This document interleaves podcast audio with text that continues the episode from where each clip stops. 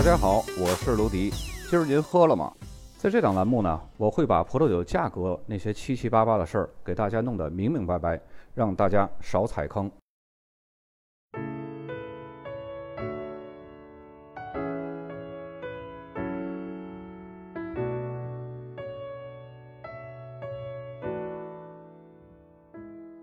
本期节目，咱们继续来介绍新南威尔士州的葡萄酒产区。那么这期呢，它是由两个片区组成的。本身这两个片区呢都是非常简单的，咱们就给它合到一起来讲了啊，就是北坡和北河。首先，咱们来先介绍一下这个位于三十号地标的北坡地区，它是新南威尔士州呢一个比较大的葡萄酒产区。北坡是覆盖了大分水岭西南部。那么大分水岭，我们在前几期节目也讲到，它是起到将澳大利亚绿色海岸线还有干旱的内陆地区分隔开来的作用。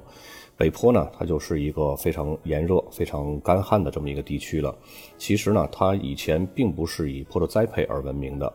北坡地区的南部和北部边界呢，分别是和昆士兰的州界，还有猎人谷的北部边缘，这个是它的这个南北分界线啊。那么希拉子是北坡地区种植最广泛的葡萄品种，它的种植数量呢是第二受欢迎的霞多丽的两倍。当然，在这里呢，赤霞珠和梅洛也有一席之地，也有一些个意大利的葡萄品种，比如说巴贝拉呀、桑娇维塞也在这里有种植。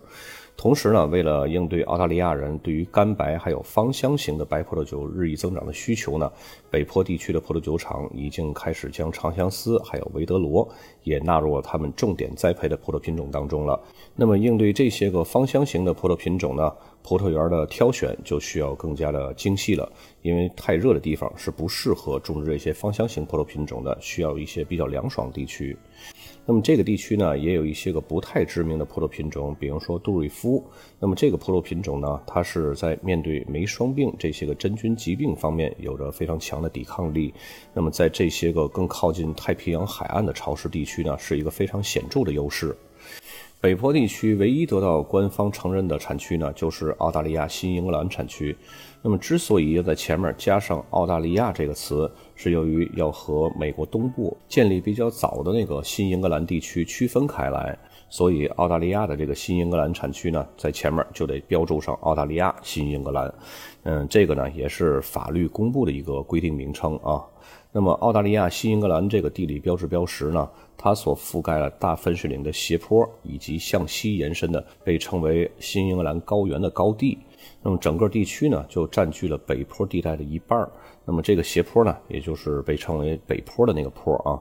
这些山丘呢，不仅在葡萄种植区所在的山丘还有山谷之间形成了一个比较冷的复杂的中气候带。这里呢，还负责收集雨水，并且呢，通过小河流将这些雨水集中到海岸。因此呢，即使这个产区它是属于内陆的干旱地区，那么对于水资源的需求也没有那么迫切，也就不必像其他的内陆干旱地区需要灌溉了。那么产区的气温方面呢，有着非常显著的大陆度变化，季节性还有昼夜温差这个差异都是比较大的。冬天还有夜晚是非常凉爽的，夏天还有白天是非常温暖的。但是和所有的大陆性气候的产区一样，春季霜冻是一个长期存在的问题啊。有时候呢，这里的春季霜冻会持续到十一月份，这就相当于北半球的春季霜冻一直持续到五月份，就这么寒冷。那么北坡地区的这个澳大利亚新英格兰产区呢，它大多数的葡萄园都是位于海拔四百米到一千米的高度。凸起的地势呢，可以保护它们免受西部低洼地区的高温酷热。那么这里的葡萄园所在的海拔高度呢，算得上是澳大利亚最高的地区之一了。尤其呢是靠近黑山附近，那里的海拔甚至可以高达一千三百二十米。早在19世纪80年代，澳大利亚新英格兰呢就被认为是英国殖民地最优质的葡萄酒产区之一了，并且呢，这里呢还拥有新南威尔士州一些最古老的葡萄树，这些葡萄树呢都是殖民时期留下来的葡萄园。然而现在呢，这片土地几乎完全用于种植其他形式的农业了，酿酒业只是占有当地产业的一小部分。这里的每年的葡萄酒产量啊。仅相当于它南面接壤的那个猎人谷，猎人谷也是和它同等大小的这么一个产区，面积大小虽然一样，但是这里的葡萄酒产量呢，仅相当于猎人谷的百分之一。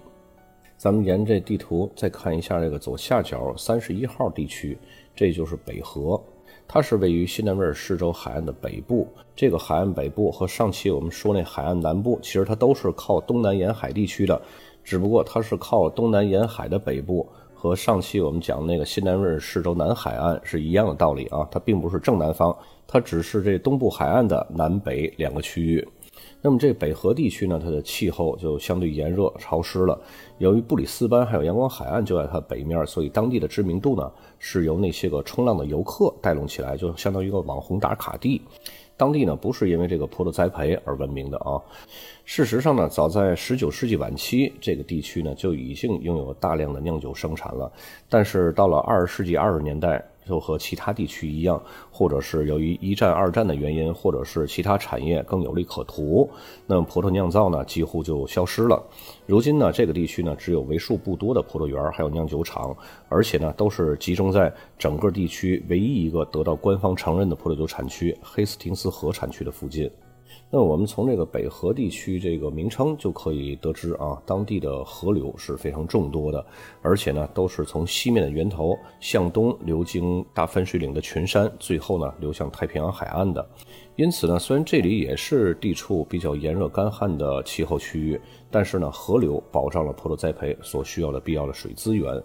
那么北河地区唯一的法定产区呢，刚刚我们也介绍过是黑斯廷斯河产区，但是呢，这个产区呢远不是一个著名的葡萄酒产区，而是一个发展中的葡萄酒种植区。它是在1999年才获得了地理标志标识。那么黑斯廷斯河产区的东面呢就是太平洋海岸线，北部呢是普罗莫角，南部是三个泻湖。那么这三个湖的名字呢比较脏乱差，分别是洗衣盆湾、脏脚湾还有泥湾。听这些水就挺脏的哈。那么黑斯廷斯河产区的南北跨度呢，只有大概五十公里，是新南威尔士州最小的产区之一了。那么刚刚也有说过，这个产区它的气候相对炎热，比较潮湿，其实并不是非常优质葡萄酒栽培的一个首选地带。但是呢，它和猎人谷在规避这些个天气障碍的方式是相同的。黑斯廷斯河也是由于当地的天空中有这种厚云层，这样就可以阻隔强烈的日照还有高温了。另外呢，它比猎人谷还有一个优势，就是这里有一个更显著的气候因素，就是位于西南面两百公里处的热带气旋。那么这些个非常强烈的飓风呢，经常会袭击澳大利亚东南海岸。然后呢，就会抵达黑斯廷斯河产区的葡萄园。虽然说飓风的破坏力非常大啊，但是也起到了非常好的降温效果。那么如今呢，黑斯廷斯河产区只有为数不多的葡萄园，还有酿酒厂生产着葡萄酒，主要生产的呢都是著名的主流国际葡萄品种，比如说赛美容，还有霞多丽。那么为什么这里主要种的是白葡萄品种呢？这就和刚刚我们说过了，和它这个地方和猎人谷的气候条件非常相似，包括规避这种天气障碍的方式也是一样，都是利用当地的天空中那种厚云层来阻隔阳光还有高温的。所以气候条件一样的地方呢，它肯定葡萄品种种植的也是差不多的。那么这里呢，肯定也都是赛美容和霞多丽会比较出名的，跟猎人谷是一样的。那么当地呢，也有一些个为了适应当地气候条件的杂交葡萄品种，比如说香宝新，它就是黑斯廷斯河最著名的杂交品种，也是黑斯廷斯河种植最广泛的一个葡萄品种。主要就是因为这个品种它的皮儿厚，可以抗真菌病害。这个品种呢，它最早是在二十世纪八十年代由卡塞格林酒庄引进的。从那以后呢，一直就获得了巨大的成功。卡塞格林酒庄还有葡萄园建设呢，也就标志着这个北河还有黑斯廷斯河这个葡萄酒产区在葡萄酒产业中断了半个世纪后的产业复兴。那么这个酒庄呢，如今也是整个黑斯廷斯河产区乃至是北河地区的葡萄酒产业的中流砥柱，并且呢，这个酒庄也在新南威尔士州的其他地区也不断的扩张收购葡萄园儿。接下来我们来看几个酒标啊，本期酒标比较少，一共有四个，因为这两个产区呢都不是太著名的，也不是太重要的产区，咱们了解一下就可以啊。首先第一张酒标左边箭头指向的就是澳大利亚新英格兰。这是产区名，然后右边呢，这个 blank，这个咱们都知道，这是白葡萄酒的意思。但是前面这个单词呢，很多时候这混酿都不是这么写，都是写 blending，对吧？但是这个呢，它就是混酿白葡萄酒的另外一种写法，大家格外要记一下啊。这也算是一个比较冷门的一个知识。接下来这个酒标呢，左边靠下部箭头还是新英格兰产区，澳大利亚新英格兰产区，右边箭头呢指向的是咱们分开解读啊，内比奥罗。然后这个 Brut 这是干型，或者说是要极干型。然后旁边还有个 Nature，这就是天然干型。然后旁边呢还有个 Rose，这就是天然干型的桃红起泡酒，用内比奥罗酿造的啊。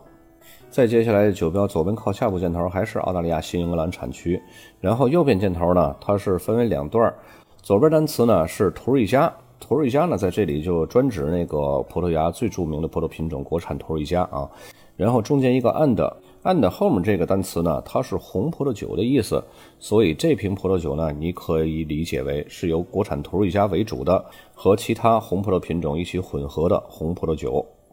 那么接下来一个酒标呢，咱们换产区了，黑斯廷斯河，这是北河地区的唯一的一个产区啊。左边的箭头呢就是黑斯廷斯河，虽然它没有写那个 river，但是它写了黑斯廷斯，也可以代表黑斯廷斯河。然后右边箭头指向的就是刚刚我们在介绍产区的时候说过，当地种植量最大的，而且呢非常适合当地那种潮湿炎热气候条件的杂交葡萄品种香宝新。那么本期的新南威尔士州的北坡和北河这两个区域呢，咱们就给大家介绍了一下。那么至于这两个区域的葡萄酒均价呢，大家也没有必要去了解，因为这个两个区域呢，这种根本是没有必要喝的，所以呢，它再便宜你也没有必要去淘换这两个区域的葡萄酒。那么本期就到这儿，咱们下期再见。